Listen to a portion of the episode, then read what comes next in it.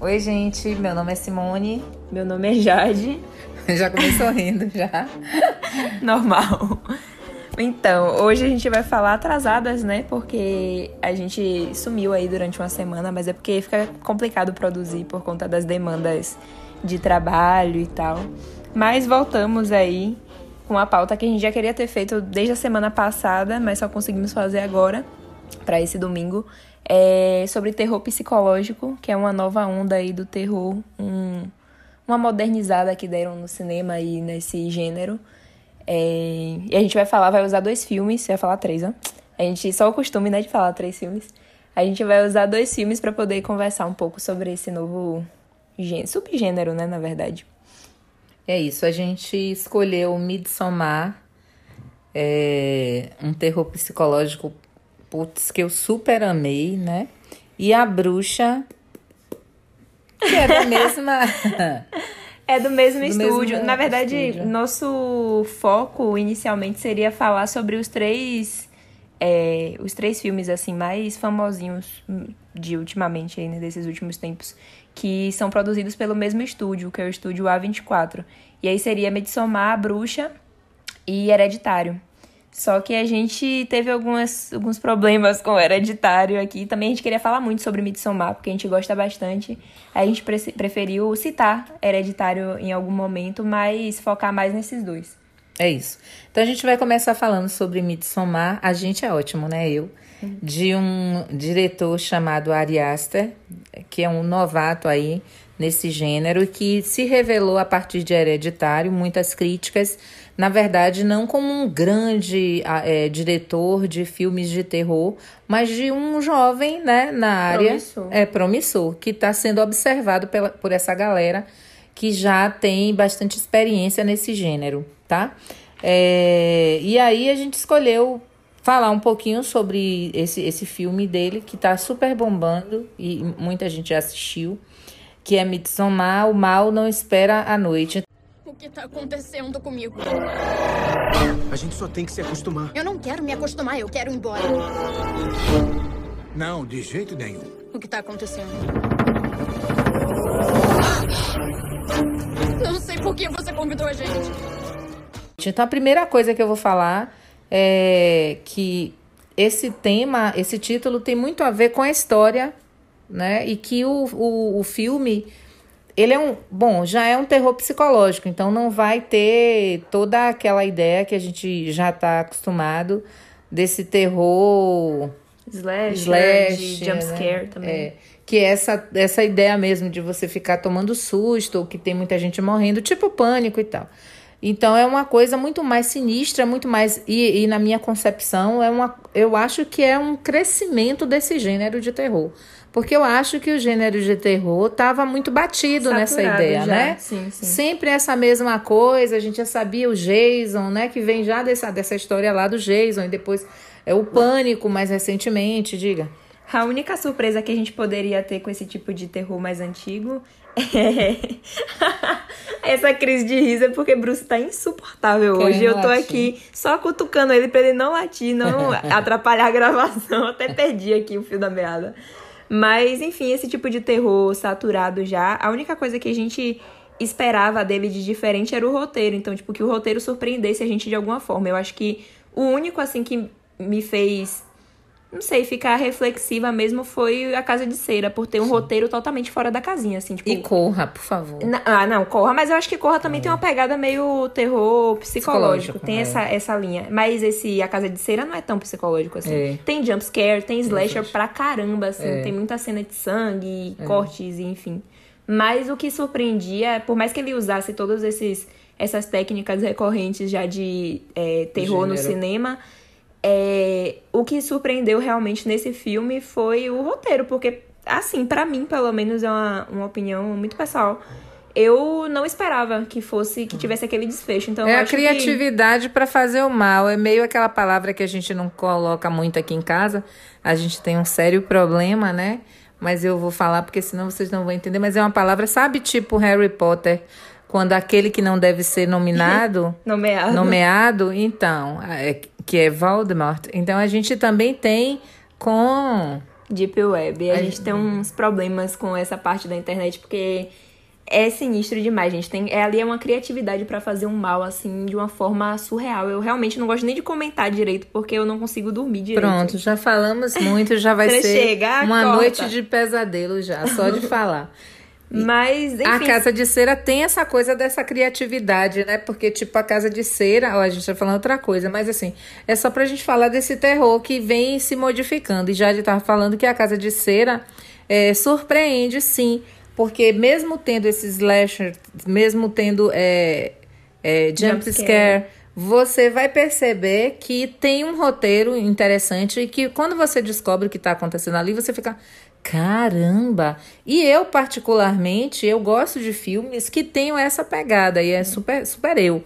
Por vou dar um outro exemplo. Porque Seven. é a única inovação que você tem em um filme, um com técnicas Hum. já batidas desse lance do jump scare e tal. Já é uma coisa muito batida, então Hum. você precisa ter alguma coisa a mais no roteiro assim que É. te faça achar aquele filme foda, mesmo com todas É. essas questõezinhas. E acho que a Casa de Cera era o roteiro mesmo que dava esse diferencial. Exato. Eu ia falar de Seven, que é de suspense. Perfeito e que eu sempre gostei de filme nessa linha. Eu acho que o, o terror psicológico ele vai ficar entre esses dois gêneros. Né? Entre essa narrativa de suspense e essa narrativa de terror. Acho que ele fica justamente no meio. Porque você tem aquela coisa de você. Nossa, caramba! Eu acho legal quando você tem esse tipo de reação. E o, o, o Seven, o Midsommar. Corra, o Corra, por exemplo, ele também é, tem essa pegada. sobre É, ele não, aqui, não, né? não quero muito entrar, porque Corra realmente É tá um dos preferidos aqui da, da vida da gente, né? Verdade. E o Midsommar, voltando para o Midsommar, é, o Midsommar, como, como estão pronunciando, é, é um filme bem interessante que com uma atriz jovem, né, de 24 anos, se não me falha mesmo, que é a Florence Pugh, e um ator chamado Jack Reynor, que é- faz o Christian, que é o namorado dela na narrativa, e um amigo, que é o William Blomgren, que é o Pugh, na verdade, que é o o colega, que é antropólogo, que vai fazer um convite para eles e que daí em diante a, a narrativa começa a acontecer. Então é basicamente a história de um casal que tem um tá em crise de relacionamento. Eles são namorados, então é um pano de fundo, na verdade, para um, o que vai acontecer com, com a história, né?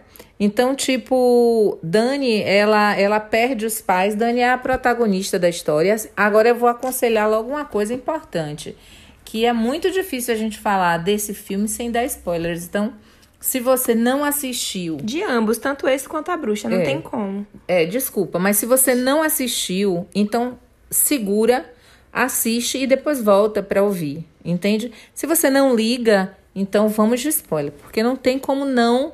é, a gente não tem como falar do filme, enfim, se a gente não. O filme é, um- é uma série de, de coisas que acontecem e a gente precisa de- falar sobre, sobre isso. E não mate a sua experiência também, porque eu gostei bastante, assim, de não saber nada do filme. Tipo, eu nem lembro, na verdade, como foi que eu conheci Midsommar, mas eu me deu na telha de assistir, ué, vou assistir esse filme aqui. E eu não sabia absolutamente nada, eu só tinha visto o trailer e tal, tinha uma pegada folclórica e da Suécia, não sei o que, mas não sabia nada. E façam isso também, tipo, não deem uma pausa aqui, vai lá correndo assistir e depois ouve pra comentar aqui. É porque. Pra ouvir tipo, nossos comentários, na verdade. É, porque eu acho que, tipo, vale muito a pena assistir o filme, entende? E o filme, tipo, então, como eu tava falando, conta a história dessa jovem que é Dani, ou Dani. Ela perdeu a. A irmã dela, na verdade, estava vivendo um momento depressivo, e numa dessas crises depressivas, ela tinha uma super preocupação com a irmã. E no meio de uma dessas crises depressivas, ela comete suicídio sem. ah, é, e antes, obviamente, obviamente, né? ela termina matando os pais. Ela mata os pais e comete suicídio, porque o inverso seria ilógico, realmente. e então, ó, isso já é uma coisa super trágica, é um momento trágico, né, do, do, do, do filme que vai desencadear todo um processo. Então, é obviamente que ela vai ficar em pânico, ela sofre, né, muito é, com esse acontecimento, porque ela perde a família inteira. E ela não acha no, no namorado, que é o Christian, o apoio necessário para uma situação dessa. Então, primeiro que o só a título de esclarecimento, essa narrativa ela veio por conta do término de um relacionamento do próprio Ari Aster, que era o, o diretor do, do filme, tá? Então, em cima dessa experiência dele, né, ele teve um fim de relacionamento muito desgastado, ele terminou é, criando essa história de terror sem não sem não esquecer de tocar nessas questões né, de fim de relacionamento, de perda, enfim. E é por isso que ele terminou colocando essas questões dentro desse, desse filme com essa pegada de terror psicológico. E aí, voltando para a narrativa, aí o que acontece? A, a Dani, ela perde a família e ela vai encontrar, ou gostaria... E um, só um adendo aqui, que essa essa cena aí, que porque o filme começa mais, ou menos assim, né? Com essa cena da, da Dani descobrindo que a irmã realmente tinha se matado e matado os pais e tal. Essa cena é uma cena poderosíssima, assim, é, é muito incômoda essa cena, é péssima, tipo, e é um... É, eu esqueci a palavra. Mas, assim, mais pela atuação da atriz, da Florence, e a forma como ela reage, o choro dela é não, é... isso vai acontecer no filme inteiro, porque, tipo assim, eu acho que a grande sacada do filme é justamente a interpretação da Pio, porque você sofre com ela. Ela consegue te dar todo O você filme fica inteiro. angustiada com, é. com a angústia dela, fica é. desesperada o sofrimento com o dela. É ela... Aí eu não tenho. Como... É porque é muita coisa. Não tem como não fazer uma comparação com um ator, né? É, a gente vendo a atuação dessa menina, a gente entender o que é atuar.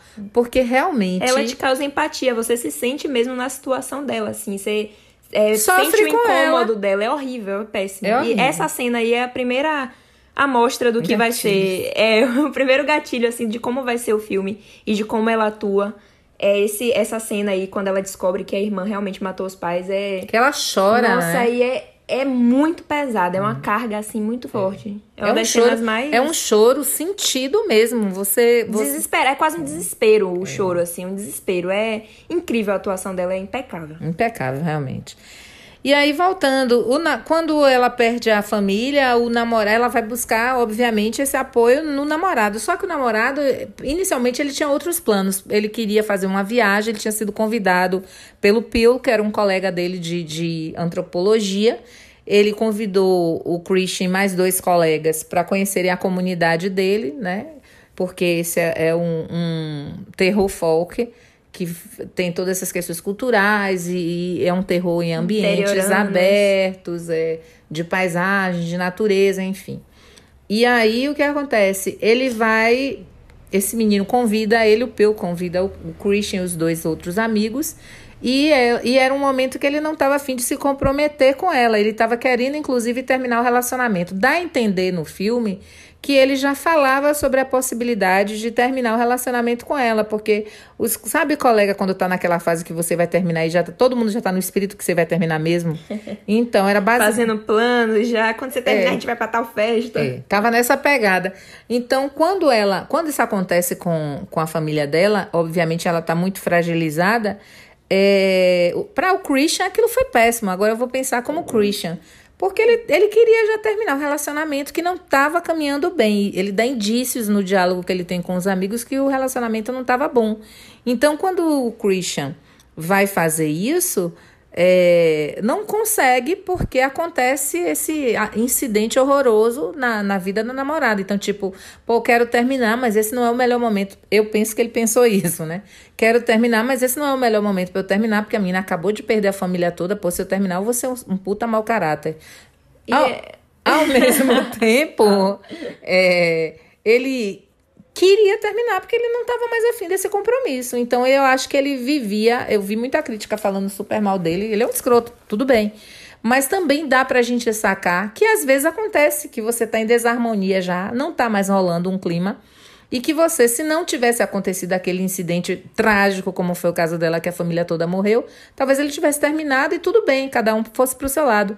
Mas naquele momento, ele estava incomodado, porque ele realmente estava Acho que ele estava consciente de que ele ia realmente terminar com ela e viajar para fazer essa festa, é, é, essa, ver essa comunidade, ver esse festival que é o Midsommar, né? Com os amigos. Ah, então eu acho que ele já estava fazendo muitos planos. Então o fato da família dela ter morrido meio que, putz, que merda. Na hora Logo que logo agora. agora, pô, vou ter que dar apoio. Porra. Eu acho que foi meio isso que ele pensou. E me parece que ela já era instável, na verdade, porque ela tinha muito essa preocupação com a irmã. A irmã dela sempre fazia ameaças, porque, tipo, não foi a primeira vez, assim. Foi a primeira vez que ela fez, né? Óbvio, que matou os pais e tal. Só que antes disso, ela já vinha dando indícios. Acho que a irmã dela tinha depressão psicótica e tal. E, enfim, acho que ela também sofria com isso. Ela acabou. é, ficando instável mentalmente também por conta dessa situação da irmã. E ela se apoiava nele, porque era a pessoa saudável, né? Do relacionamento. E ele já sobrecarregado, longe de mim, tipo, defender de- ele também, porque eu achei ele ridículo. Não, mas eu acho que é, é só avaliar, entendeu é, também entender. esse, esse, esse lance aí de que se relacionar com uma pessoa que é instável.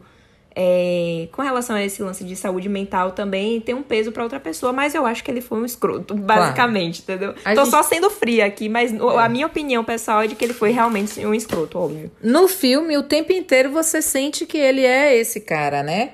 Esse cara escroto, porque ele realmente é, é muito superficial. Você vê que ela tá em prantos e ele só abraça.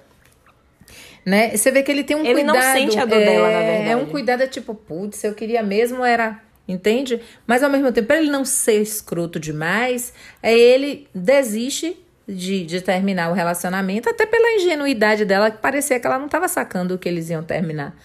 E ele resolve convidá-la meio que forçadamente, né? Porque numa conversa entre os amigos, alguém terminou soltando que eles iriam fazer uma viagem para a Suécia. Aí ela, pô, é e tal, mas você não me falou nada. Ele, não, me falou a semana passada. Acho que era uma viagem já planejada há muito tempo, na verdade. Ele não quis falar. E aí, para não ficar mal, É, Você não vai decidir, vou pra Suécia semana que É. vem, né? Obviamente. Pra não ficar mal, ele termina convidando a, a, a Dani pra ir com ele. E isso aí se uma super maçada, porque os amigos ficam. Ah, não, sério? Fala sério. Tipo, sabe? Pô, a gente tava pensando em se divertir aí, vai essa garota aí, que com essa loucura aí. Enfim, todo mundo muito sem empatia, na verdade. Não só ele, quanto os amigos também. E é uma coisa da nossa sociedade como ge- geral, assim, né? Tipo, esse lance de. Aproveitando, né, que a gente já tá no, no Setembro Amarelo. É, e não só no Setembro Amarelo que a gente tem que falar sobre isso, a gente tem que falar sobre isso o ano todo para as pessoas entenderem que saúde mental não é brincadeira. Mas a, a sociedade como um todo acha assim. A depressão, na verdade. Nossa, né? acha um saco, não quer estar perto daquela pessoa, em vez de apoiar aquela pessoa, de entender como eu posso ajudar aquela pessoa, ele, ela isola. E aí, quando a pessoa se mata ou faz uma coisa extrema, todo mundo fica, oh meu Deus, por quê? Porque Por o isso, suicídio, gente. na verdade, não é a, Não é a do causa, é a consequência da é um causa da processo, depressão, né? Exatamente, é todo um processo. Antes do suicídio tem a depressão, então ninguém quer ficar do lado de gente que tá o tempo todo deprimida. Exato. A, a humanidade ela é fria nesse sentido. E os amigos dele davam essa evidência dessa frieza, É igual a ele. igual a ele. E aí só que acontece, ela termina indo com os meninos e quando chegam lá nessa comunidade, eles são recebidos pelos parentes, né, da comunidade de Pio, que é também, vamos destacar, o menino, putz, ele tem uma cara super de, super legal, gente. Ah, ele é ótimo. Muito amorzinho. Super gente boa. Do bom de todo, ele é o, a luz, o, O mais legal. Tanto que quando ele decide é, é, terminar, ele diz não. Mas é claro que ele tinha outras intenções. Mas o menino parecia tão bacana e tem um rosto tão gente Amigável, putz, receptivo, ele é ótimo. Ótimo, né? Só que não. Na verdade, a galera da comunidade como um todo tem essa coisa assim, bem agregadora. É, bem Saura que são legais. Mas, né? Só que não, de novo. E aí o que que acontece? É, Quando eles chegam lá, eles têm uma experiência, inclusive alucinógena, né? Eles dão pra eles uma droga, eles viajam e tal. E ela fica meio, eu acho que ela fica bem pior, inclusive, porque, né? Ela vai fazendo essas lembranças da família e tal. E aí eles vão para a área mesmo, né, do festival, e lá eles vão descobrindo uma série de coisas que tem, tipo, o ponto clímax, que vai deixar todo mundo pirado querendo sair dali, que é a morte de dois idosos. Eles cometem suicídio, né? Porque existia lá na comunidade uma ideia de que quando chegasse, acho que 72 anos, eles teriam que ir embora, cometer o suicídio. Era melhor do que eles vir, virar, eles passassem a virar um fardo para a galera. Então, eles, os idosos não passam de 72 anos. É- Era normal naquela comunidade. Na verdade, naquela comunidade tudo era normal, né? E- e- Eles têm uma áurea de não, tá tudo bem. Então, quando, inclusive, quando os idosos, um deles. Até mesmo porque eles não são perversos. A justificativa não é perversa pelo mal. É cultural, cultura. É cultura, é religião deles É, lá. Deles, é. Tanto que eles vendem esse peixe pra, pra galera. Eles vendem esse peixe pra gente. Tipo, não, gente, calma. Todas as explicações, eles sempre falaram, não, mas é Todo assim mundo mesmo, sabe. tá tudo bem e tal. Super É, tranquilo. ninguém aqui tá, tá achando ruim, não. Todo mundo tá muito consciente. Mas pra gente, obviamente, né, que vive uma outra realidade, uma outra cultura, você não vai achar legal um idoso subir num penhasco e se jogar dele. E a cena é fortíssima. Fortíssima. É impactante, assim. Fiquei passada. É. E tem um casal que quando vê aquilo ali acontecer, surta real, quer ir embora, né? A Connie e o namorado quer ir embora, não quer ficar ali, lógico, entra em pânico e, e terminam aparentemente indo embora. E eles ficam, né? Primeiro, cada um com, com as suas justificativas. O, o um amigo queria ficar porque queria transar com as suecas. O outro queria ficar porque era a tese de mestrado dele, era essa cultura, esse festival. O namorado dela queria ficar porque também passa a querer fazer o mestrado com esse Roubou o tema do amigo. Um absurdo isso também. Gente, não façam isso, pelo amor de Deus. Coisa mais antiética da vida. Mas sim. E ela, porque você está oferecendo para ela, que é a pessoa que está sofrendo no meio de um processo grave, uma um, um momento de distração mental. Eu acho que né? inicialmente é um momento de distração mental, né? Tipo, e uma coisa muito legal é que o nome do filme é O Mal Não espera a noite. Não Espera a Noite, porque o filme é todo rodado de dia, então é uma coisa que a gente sempre faz essa conexão de que filme de terror vai ser sempre de noite e tal, não. Tudo é de dia, o, o- a fotografia é Linda. Puta que pariu. Não tem outra palavra. Desculpa, paz. Mas não tem outra palavra para descrever. Pense que todo signo é arbitrário, tá? Então, Nossa.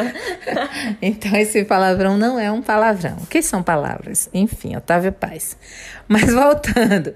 Então, assim, tipo, tudo é, é lindo. O lugar é lindo, é Engraçado florido. é que antes de assistir esse filme, eu lembro que uma amiga minha falou assim, postou sobre esse filme, eu peguei e perguntei, né? Falei que tava na minha lista, tava louca pra assistir e tal. Aí ela falou, pô, o filme é lindo, tipo, é escroto, sabe?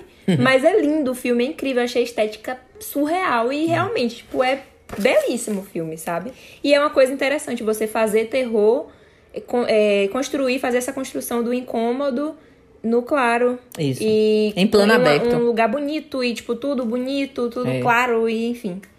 E eles fazem, joga lá o plano aberto, joga dia, iluminação toda do local, né? Uhum. Se for pouca iluminação interna, só quando eles estavam nos casarões, que é onde Poucas eles cenas à dormiam. noite. Poucas cenas, praticamente nenhuma. Quase Eu Acho que não, não teve, não. Teve, é, pelo menos no lugar, em Harga mesmo, teve a cena que o amigo sai pra poder pegar, tirar foto Ah, é. do, do livro dele sagrado e tal. É.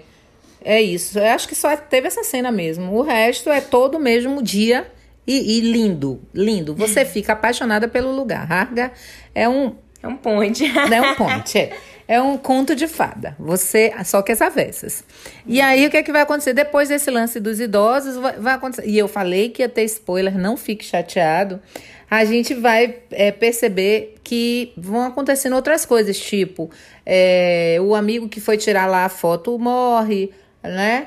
É, depois já tem um casal que a gente pensou que tinha se mandado. Na verdade, só que não, né? Então eles vão, de fato, sacrificando as pessoas um a um, aos poucos, até que só resta ela e o namorado, que também tem um fim trágico no final. Ele, né, tem um fim trágico também no final. Que eu não vou entrar em detalhes, senão vocês também, mesmo quem não assistiu e tá ouvindo spoiler, pode querer assistir, é chato contar tudo, tudo, tudo, tudo. Mas aí eles terminam, vai acontecer isso no final com eles, então só vai sobrar ela e o namorado.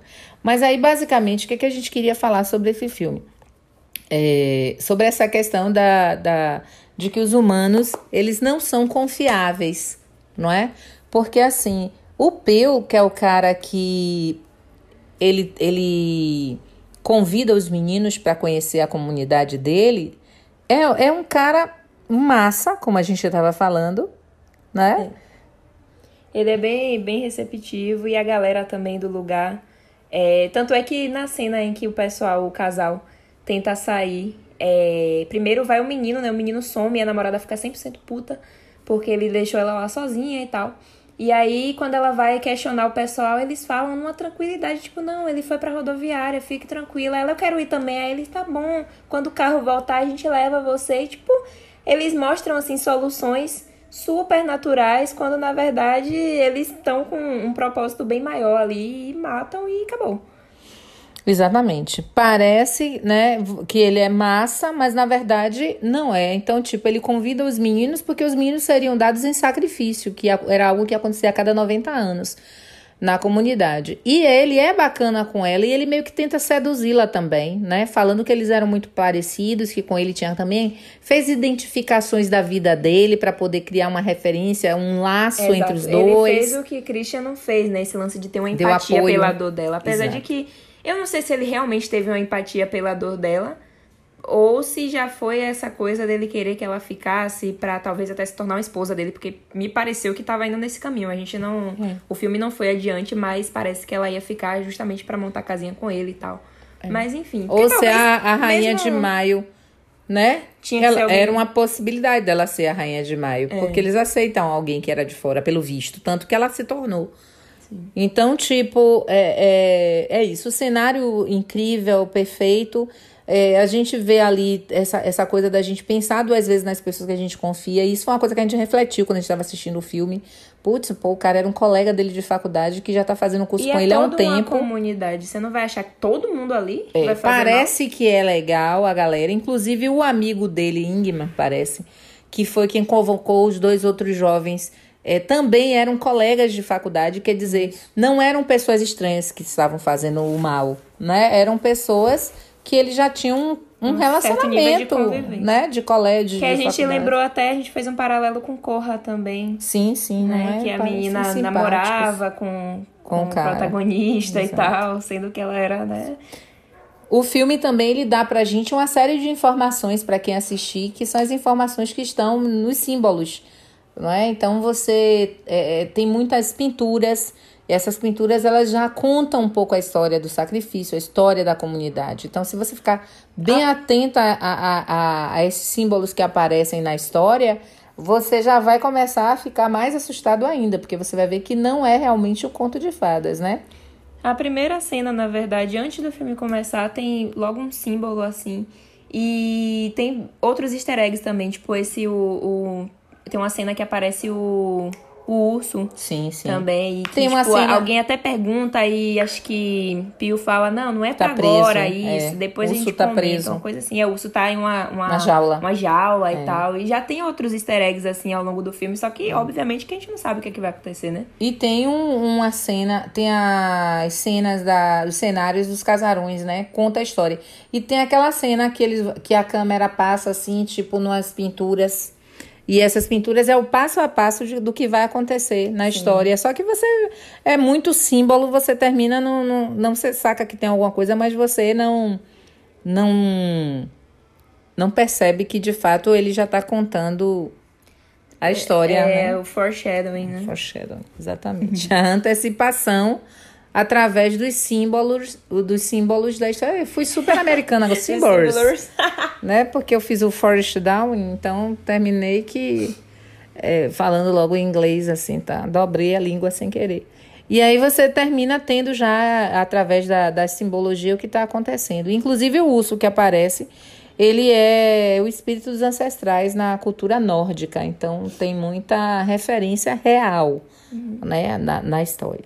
E aí a gente vê que no finalzinho da narrativa, é, ela, a, a Dani, ela termina sem o namorado, né? Porque ele também é sacrificado e tem algumas cenas interessantes que eles, quando, por exemplo, ela pega o namorado lá transando com a Maja, se não me falha a memória, que é uma menina que era super afim dele. Inclusive, péssima cena pra assistir com os pais. Péssima Péssima. cena pra assistir com os É, pais. Exceto se sua mãe foi igual a minha mãe, né? Que fica tipo, meu Deus, que loucura, né? Minha mãe é, é ótima pra assistir esse tipo de coisa. Mas, enfim. E é porque, tipo assim, então tem essa cena que ela descobre que ele vê o namorado transando, mas ele tava, viu, gente, no, no Tava em alucinógeno, transe, né? Ele não tava. Nem ele, nem ela sabia exatamente o que estava acontecendo, porque eles usam muita droga. Então, tipo, da própria comunidade, uma coisa normal. Tudo eles empurram uma bebidinha pra galera. Sempre, sempre. Então vai chegando um momento que eles não. É, você vê que os personagens estão agindo mais por alucinação do que pelo plano do real. Então, nessa cena em que ele faz isso com a menina, para ela poder né, ter filho e tal, dar continuidade à comunidade, ela vê e aí ela chora. E aí tem umas meninas que também choram com ela, né? Tipo as amas e tal. Elas choram também com ela. E isso tem uma coisa que é uma sacada do filme no sentido de dizer que ela não encontrou nele o apoio necessário para aquele tanto de sofrimento que ela tava, essa angústia dela. Tem várias cenas dela em que ela chora no banheiro do, do, do avião. Que inclusive né? tem um, chora um numa, plano numa- incrível essa numa- cena. É. De câmera. Que é outra coisa também que a gente falou sobre O jogo de bastante câmera sobre o jogo de Zorro, câmera, que é. é incrível, assim, bem inovador, bem Uhum. diferente. Que ela tá no banheiro e depois aparece já em outro lugar, né? Uhum. E, e, e ela, tipo, todas as vezes que ela tava sofrendo, ela se escondia. Porque, vamos voltar pro lance desse lance da depressão. Da pessoa também, às vezes, no início, em determinado momento, você não quer ser chata, você tá sofrendo por dentro, mas você não. Sabe que as pessoas podem não lidar bem com esse seu sofrimento, que era o que acontecia com Dani, ela sempre chorava escondida. Ela sempre est- estava chorando em um lugar que ninguém estivesse vendo, dentro do banheiro do avião, dentro de uma cabana que ela encontrou, ia dizer casa, aí falei cabana, né? E aí, pra, por quê? Porque ela não queria ser um incômodo pra ele, ela queria ser aceita como alguém legal. Tanto que várias vezes, não, não se preocupe comigo. Não, se você quiser tá tudo bem. Porque ela não era livre nem pra poder demonstrar o que ela tava sentindo, né? Pra ela não. A galera não ficar achando que ela era uma chata que tava ali atrapalhando eles. Então, no final do filme, ela termina se libertando, porque ela termina sendo acolhida pela comunidade, né? Tanto que ela chora e eles choram com ela, eles abraçam e choram com ela. Choram do mesmo jeito que ela estava chorando. Então, isso é uma E- forma dela se sentir acolhida como ele não acolheu, a comunidade acolheu. Então, no final, é como se ela se integrasse aquilo ali. E engraçada é a cena, a, a própria cena e a, o, a expressão dela nesse momento do que as meninas estão rindo, porque, tipo, ela tá em desespero. Só que aí, quando ela percebe que as meninas estão chorando com ela e gritando com ela, ela faz um, um, sei lá, uma cara de estranheza, assim, tipo, o que que tá acontecendo? Só que ela volta pro choro e aí, tipo, depois ela esquece e, E entra na sorri. onda e dá risada No e chora. E, tipo, tudo dele. isso ao mesmo tempo, sabe? Ela consegue se expressar muito bem. Ela é incrível. Sem falar, entendeu? É no- na expressão do Sem rosto falar. dela mesmo. E real. E você consegue. E se- você sente. Sente. E uma coisa interessante, assim, se a gente tivesse que falar do filme, que palavra você falaria? Incômodo. O filme te incomoda. Desde você vê sol, você vê luz, você vê plantinha, você vê todo mundo vestido de branco numa roupa muito legal, de sueco, mas você sente que tem alguma coisa errada ali desde o primeiro momento que eles entram naquela ambientação. Então, o filme é um filme de fato incômodo. Para quem não gosta desse tipo de coisa depressiva, eu não aconselho que assista. Mas quem gosta, quem está preparado, emocionalmente inclusive preparado, vá e assista o, o, filme, que o filme faz muitas discussões legais, né? Um relacionamento, eu recapitulando, um relacionamento, sendo didática, o relacionamento, né? Essa, discute essa questão do relacionamento, quando o cara não tá mais afim, mas vai empurrando com a barriga, né? Em que você tá percebendo que você tá sozinha num relacionamento, mas né? Você tá nele, vai sair por quê? Mas você tá sentindo que você tá só. Ela sentiu o tempo inteiro, a história inteira, que ela tava sozinha, né? E ela só é abraçada no final. E olhe por quem, né? Por pessoas que para a nossa cultura são assassinas e são, porque matam pessoas inocentes de uma maneira horrorosa. Mas quando você tá muito mal, às vezes você pode ser acolhido por gente que não é do bem. Eu acho que a gente é importante fazer esse link, né? Então, se a gente que é do bem não fizer o acolhimento dessa pessoa, pode ter alguém lá na esquina, né, que faz coisa errada, que termine acolhendo e essa pessoa vá. E depois a gente aí, ó, o resultado não, mas o resultado a gente também foi responsável por isso, porque a gente também se eximiu, né, nesse nosso plano egoísta. E é isso. Não, e a pergunta, né, do filme, que quando acabou eu fiquei meio com a dúvida, assim, se ela tinha é, se livrado de todo esse processo de luto, de tipo, como se eles tivessem ajudado ela a passar por esse processo de luto e de desespero, ou se ela tava sob efeitos alucinógenos e depois, que a gente até comentou sobre ter um 2 também. Sim, super queríamos. Eu queríamos, mas também aquela coisa de será que que, ia ser dá. É. tão bom? Acho que não ia ficar tão legal. E não tal. dá porque, tipo, são a cada 90 anos, então aí... Não, mas que fosse uma outra história. Tipo, não necessariamente do sacrifício, mas ela percebendo que ela tinha ficado numa sociedade A gente fez um roteiro, estar. na verdade, Foi, a gente fez toda uma. Hum. discussão aqui, roteiro, direção, pra saber como é que se daria esse, essa continuação. Mas é isso, eu fiquei muito Cabe na dúvida. Mesmo uma continuação. Se ela tava sob efeito de alucinógeno que e ela não. quis ficar porque ela tava na, na onda da droga, ou se ela quis ficar porque eles ajudaram, ela viu que ela se viu acolhida naquele lugar e que foi uma libertação pra ela. Eu acho que lugar. sim. E eu também acho, eu concordo mais com essa teoria. Mas É. enfim, o filme deixa ela, tanto é que ela sorri, né, no final. Eu Acho que a última cena é ela É, sorrindo. Eles dizem que é tipo como se fosse o, o, Uma um- catarse? Uma catarse, né? No final, finalmente ela ficou livre. Ela- ela se pode gritar, ela pode chorar, ela, e ela Tirou vai um ser. peso das costas dela. E Eu- ela viu que naquele lugar ela é acolhida com esse choro, as pessoas se importam com ela. Eu acho que eu sim. também acho que é mais pra esse É, lado. mas também. eu acho que ela opta por esse lado e no final eu acho que isso é muito um alerta daquilo que eu falei no finalzinho agora, né? De você perceber que é... eu vi uma zoada aqui, gente, estranhíssima, parecendo de gente andando e a gente falando de terror psicológico. Ou é, é parecendo, na verdade, bichinho assim, sério, É. que pra mim também é um Deu caos. até medo agora. Mas enfim, é, como eu falei, eu acho que essa coisa do finalzinho sobre ela, é, no, no fundo a gente fica atento a essas pessoas, para que essas pessoas terminem não sendo acolhidas por alguém que não vai fazer bem para elas no final. Então acho que é, é, é, você vê que ela sofreu uma série de coisas, ela perdeu a família, o namorado não era um cara muito bacana, muito empático, né? É, a amizade dela com aqueles meninos não era uma amizade legal. Então, é, eu acho que de repente afeto e aceitação em condições desesperadoras pode acontecer. Então, se você acha alguém que te dá afeto e te aceita, pode ser que não sejam as pessoas ideais, como nesse caso essa comunidade não era. É. Porque apesar de ser uma coisa cultural, eles são péssimos. É, eles matam de ser pessoas. a cada 90 anos, não deixa É, de ser de uma grave. maneira né? horrível, né? E- E as pessoas são inocentes, elas são levadas para aquele lugar de maneira inocente, eles caçam as pessoas. Tem muita similaridade com Corra esse filme, eu achei. Em É, Corra também ser- tinha essa coisa São de duas ser viagens diferentes, diferentes. mas esse lance da menina, tipo. da isca, é, né? é, exato. Tem muito. Mas enfim. E nesse sentido, tem uma coisa bem interessante, que é a música. Porque assim, não é como outras músicas de, de musicais assim de outros filmes e tal. É, é a música que é uma música instrumental, ela, ela vai caminhando de acordo com a narrativa. Entende? Então, assim, às vezes a imagem ela é forte, não tem palavras, tem toda uma interpretação da, da dela, de Dani, né, da atriz. Mas ao mesmo tempo, a gente percebe que a música caminha, entendeu? A música vai caminhando nesse desespero, nesse desassossego dela, nessa dor, né? Então não tem imagem. Quem vai fazer o som? Quem vai, vai dar pra gente esse tratamento, né? Inicialmente um tratamento é, é, de tristeza até pelo que está acontecendo. No final, ela escolhe ele para ser sacrificado.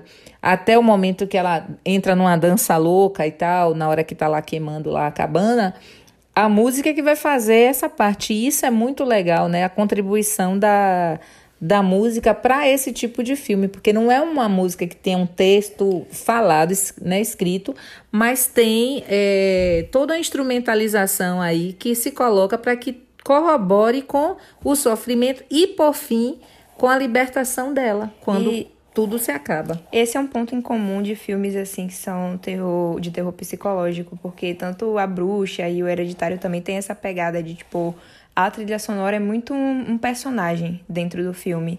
Ela realmente não tá ali à toa, não é só uma musiquinha de plan- plano de fundo que você, enfim, tá ali só colocada. Não, ela tem todo um papel no, no filme de, tipo, provocar essas emoções de terror, angústia, etc, etc.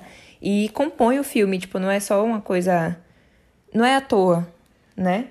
E, tipo, na verdade, em outros filmes também, não só de terror psicológico, eu, eu sou muito ligada em música, então, tipo, eu sempre observo essas coisas, assim, como ele compõe, se o cara da trilha sonora for bom, né?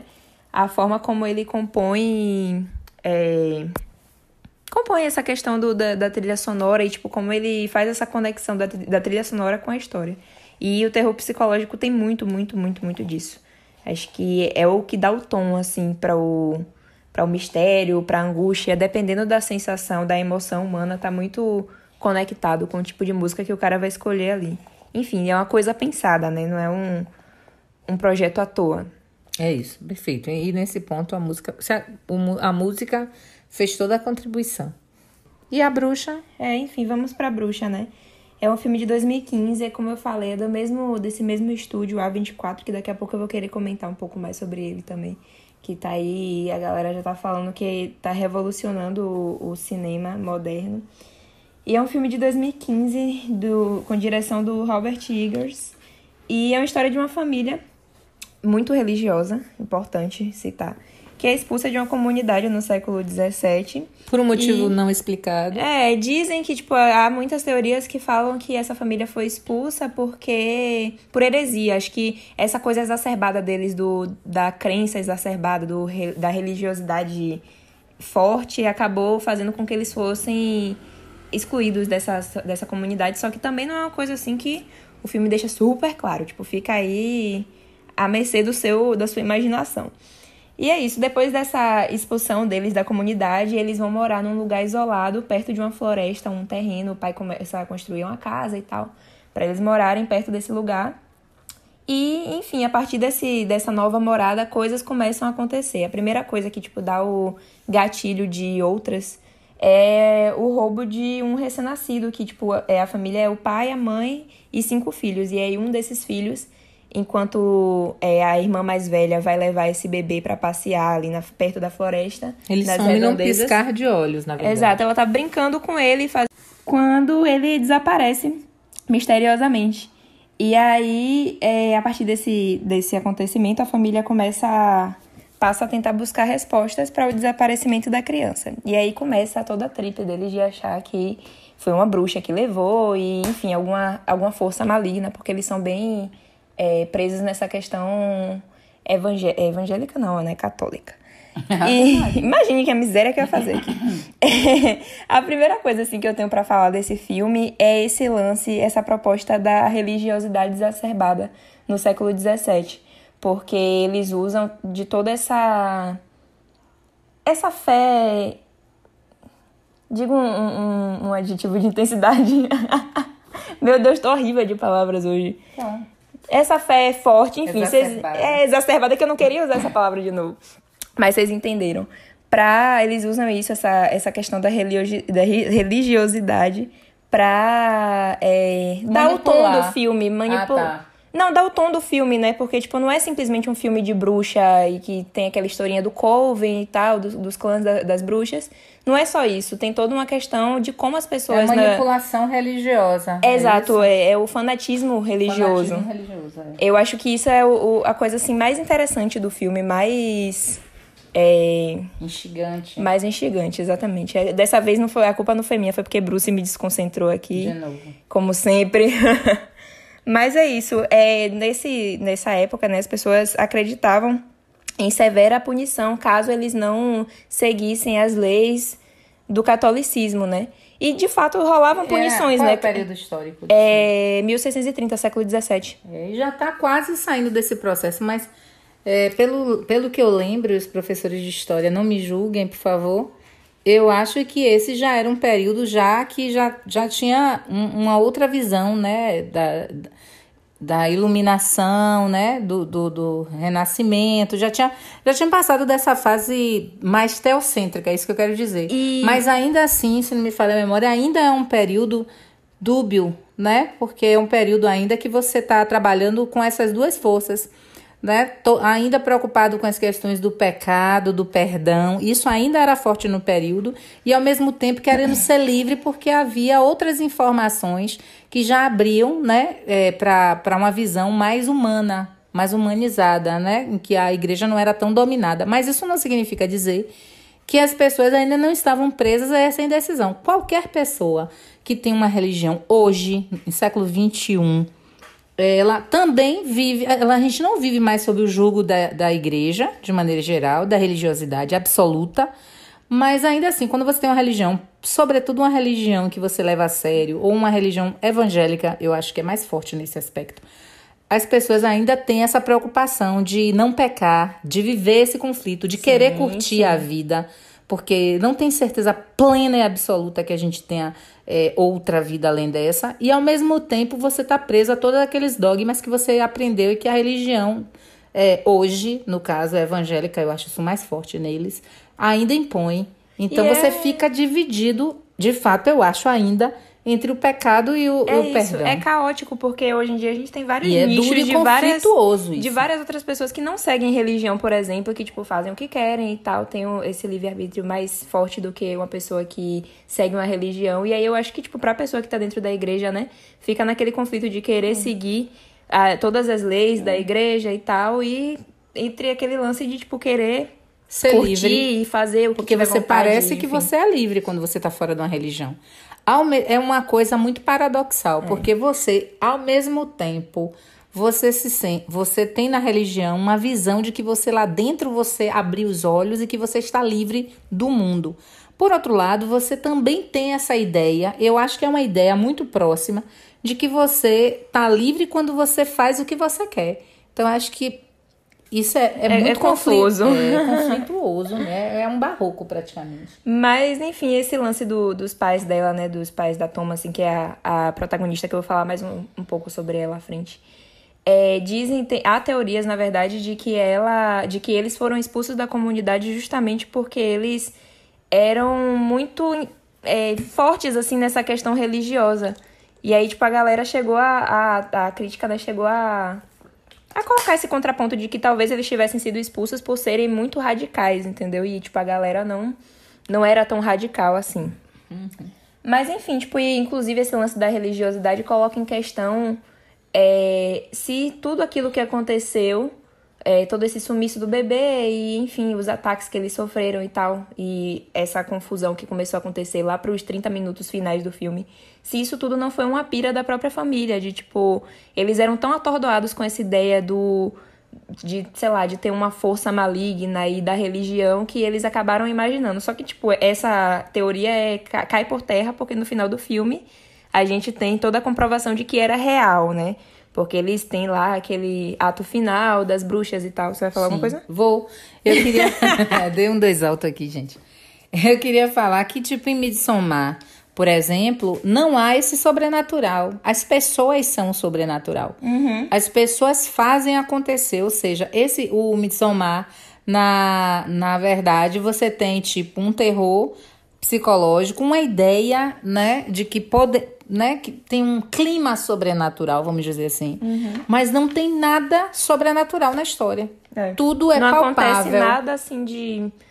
Né, que a gente não pudesse imaginar de acontecer e tal. Isso, diferente de coisa- Hereditário, por exemplo. Que é totalmente Que sobrenatural. é totalmente. Você tem uma resposta sobrenatural, né? A todo um processo é, que foi iniciado com a narrativa. No Midsommar, Que não. talvez tenha sido isso que não a gente não simpatizou tanto com o filme. E a gente entende, eu vou logo adiantar aqui, que a crítica rasga cedo horrores pra esse hereditário e que, tipo, é o filme, foi o filme do ano, foi em 2018.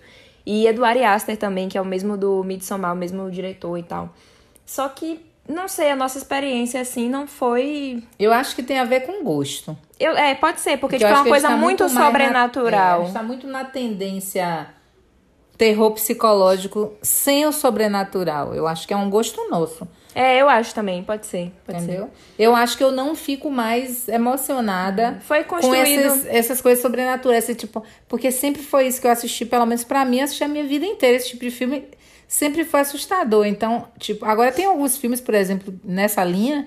Que eu não assisto porque eu tenho medo, sem nunca ter assistido, tipo, Tipo, Exorcista. Exorcista, nossa. Eu não tenho coragem. Quando eu vejo aquela menina se contorcendo, eu já fico em pânico. Não E importa. é antigo, acho que é de 70. Eu não consigo assistir. Eu, eu não consigo Você vê assistir. que- quando o filme é um hit, né, É. velho? Você Eu vê que tenho tão medo. antigo e até hoje eu também tenho um pavor desse filme. Tenho pavor. Agora esses todos, Jason, não sei o que tem. Eu não assisto porque eu não gosto mais desse estilo. É muito slasher. Muito demais. Essa, eu prefiro esse, esse psicológico eu mais assisto inteligente. Pânico. É a coisa assim mais horrível que eu assisto, assim, de É, filme Pânico eu ainda mais consigo trash. assistir. Mas é horrível, Mas Pânico, é, é, é mais péssimo. nessa linha trash mesmo. Mas eu adoro, eu assisto sempre que passa aí. Mas o, o- aquele outro Mas os sobrenaturais da, você tá falando Da mais Emily. Rose, por exemplo, eu não gosto De muito. ter possessão e É. etc e tal. Tem Sim, uns sim. que são pesados. Esse hereditário... Esse, Tem, não- eu, eu entendo que, tipo, muita gente falou sobre a construção da desse nervosismo ao longo do filme que vai sendo propagado pela própria atriz e tal, pela Toni Collette. Eu entendo, e é um filme desesperador e tal, mas é porque, não sei, eu não fui tão submersa assim naquele imaginário todo ali do, do hereditário. Pra mim não funcionou. Mas eu sei que foi um filme assim, filmaço. E talvez, gente, não sei, seja isso também tem uma pegada daquilo que você acredita religiosamente falando. Se você, por exemplo, acredita no sobrenatural, vive- falando do mundo real, será que não é isso? Então, tipo, se você acredita no sobrenatural piamente que é real, você vai ficar em pânico com o hereditário. É, realmente, porque é, é tenso realmente o filme. Não é um filme assim também, tipo. Sim. Ele tem seus, seus méritos, sabe? Mas quem não acredita que tem uma visão mais materialista da vida, vai preferir o terror psicológico. É tipo, o humano é capaz de fazer miséria. Quem fez todas as misérias foram os humanos. Exato. E o A Bruxa parece que vai nesse, nesse rolê mais Midsommar, de não ter nada assim, tipo, de ser uma coisa mais da relação conturbada da família e de todo aquele lance da religiosidade fanática e tal. Só que no, No final, final- é que quebra. E foi o que eu, eu li muito com relação à crítica. Vou até adiantar esse comentário que eu não ia nem fazer agora, mas é, eu li muito com, tipo, críticas na internet e a galera, todo mundo foi um ponto em comum de todo mundo, que o final, aquele lance das bruxas fazendo uma cerimônia da, da Thomasin, é, indo Eu ao bode clichê. pra perguntar se. Ele perguntando se ela aceita Lúcifer, eu acho. E aí ela fala que sim, e aí, tipo, ela vai na floresta e levita com as bruxas. Foi clichê, eu Caiu achei. no mesmo no filme de terror de bruxa que a É. gente achou que o filme não ia ser dessa forma. Porque o, o processo todo do filme foi uma coisa mais puxada pro fanatismo religioso do que pra bruxa em si. Mas aí, tipo, apesar de que ao longo do filme rolam as cenas das bruxas também, assim, tipo, de um, uns... Ele dá uns insights. Ela se banhando de sangue, não sei o que, não sei o que, É. não sei o que. Tem um easter eggzinho, assim, ao longo do filme, Tem mas mesmo. também não... Não sei, eu acho que o final, eu achei que ele fosse revolucionar, fazer alguma coisa diferente. Esperei mais também. Não. Eu imploro que fale comigo.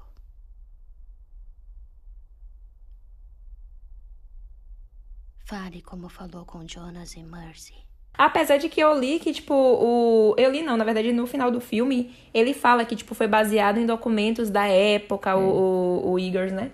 Então, talvez a, a intenção dele não tenha sido nem, tipo, revolucionar o cinema e pipipi, papapó. Talvez ele tenha é, pensado Uma em coisa mais fazer um filme exatamente do que, que as pessoas acreditavam na época. E, enfim, aí ele decidiu adicionar a, toda a alegoria da bruxa naquela época, como eram as, os, as cerimônias na cabeça da galera, né? É. Enfim.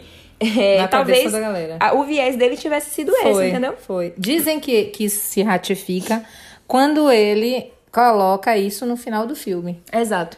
Então, é, é tipo, ó, tá vendo aí, gente? Ó, Era o, que, era o pensamento da pensava- galera na época. Exatamente. Só que no caso dele, ele re- resolveu ir pra um, um viés mais do real, tipo, que realmente acontece isso.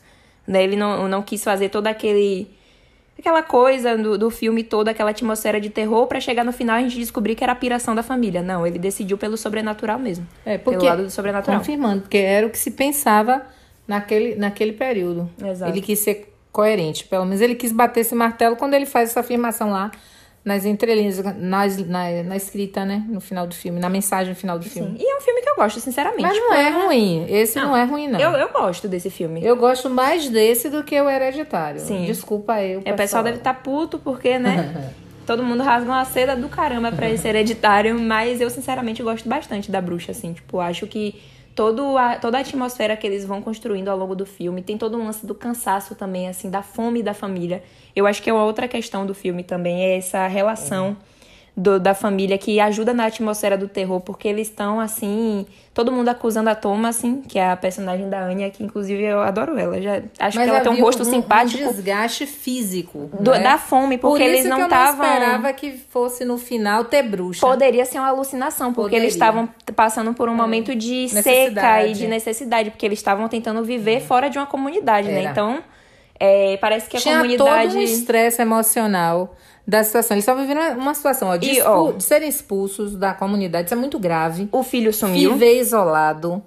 é, ter que batalhar, porque ali era uma situação muito, muito rústica, né? Era de capinar e tal. Era A coisa própria mãe até fala. É, elas Kate. estão acabadas visualmente. Você vê pelo cansaço mesmo. A mãe, sobretudo, é uma morta-viva. É.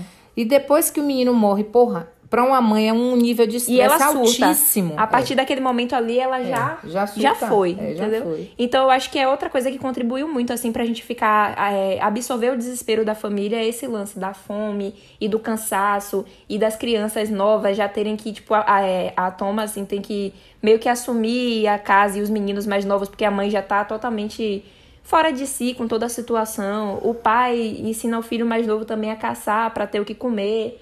Enfim, tudo isso colabora pra que a pessoa surte, entendeu? É. Só que. Por isso que eu acho que ele não deveria todo ter mundo achou- linha bruxa. Exatamente. Porque Todo mundo não- achou que ia ser uma coisa bem psicológica É. mesmo e tal. Tipo, enfim. Terminou caindo no, no Mas clichê. ele fez a mesma coisa de é, filme de Coven do de, de bruxa. hereditário. É. Enfim, mas é isso, entendeu? Mas o hereditário a gente vai até justificar, né?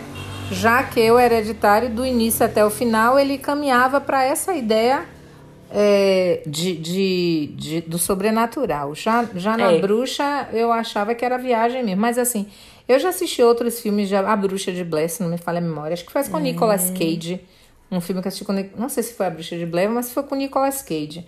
Que no final Acho a que não é a menina. Bruxa de Blair, não, mas É, eu sei eu qual acho é que é um. tá eu não sei se é a bruxa também, não sei, um nome parecido. E esse filme, é, no final, a menina que ele tanto protegia era A bruxa. a, Era a o bruxa. diabo em pessoa, né? Então, tipo, naquele caso ali, É Caça às Bruxas. naque, é, é isso mesmo. Naquele caso A Bruxa ali, de Blair também é uma super referência do cinema aí. naquele caso E que ali, também dizem que é o tipo de filme que não acontece nada. Mas é super, é super revolucionário também. É muito bem aclamado pela crítica esse. Sim, continue. Você tava falando o quê? eu já esqueci, mas. Ai, meu Deus, a Bruce querendo participar. Mas sim, é. É isso, tipo, à medida que a narrativa avança também, você se sente muito na pele da Thomas, assim, que é a, a personagem da Anya Taylor.